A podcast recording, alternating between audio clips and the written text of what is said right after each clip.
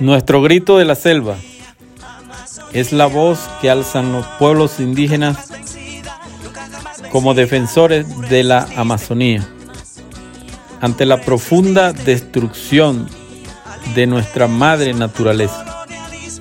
Ella ha sido incendiada, saqueada y contaminada, pero a la vez es la madre de todos los pueblos indígenas de la Amazonía. Y en este momento ella siente que le están asesinando a sus hijos, que, están, que están condenándolos al olvido.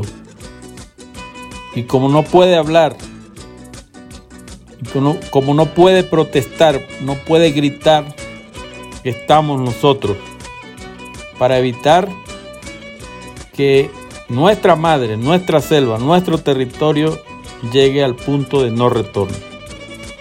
Nosotros estamos en su defensa, en defensa de la madre selva Amazonía, de sus pueblos, de sus culturas, de sus territorios.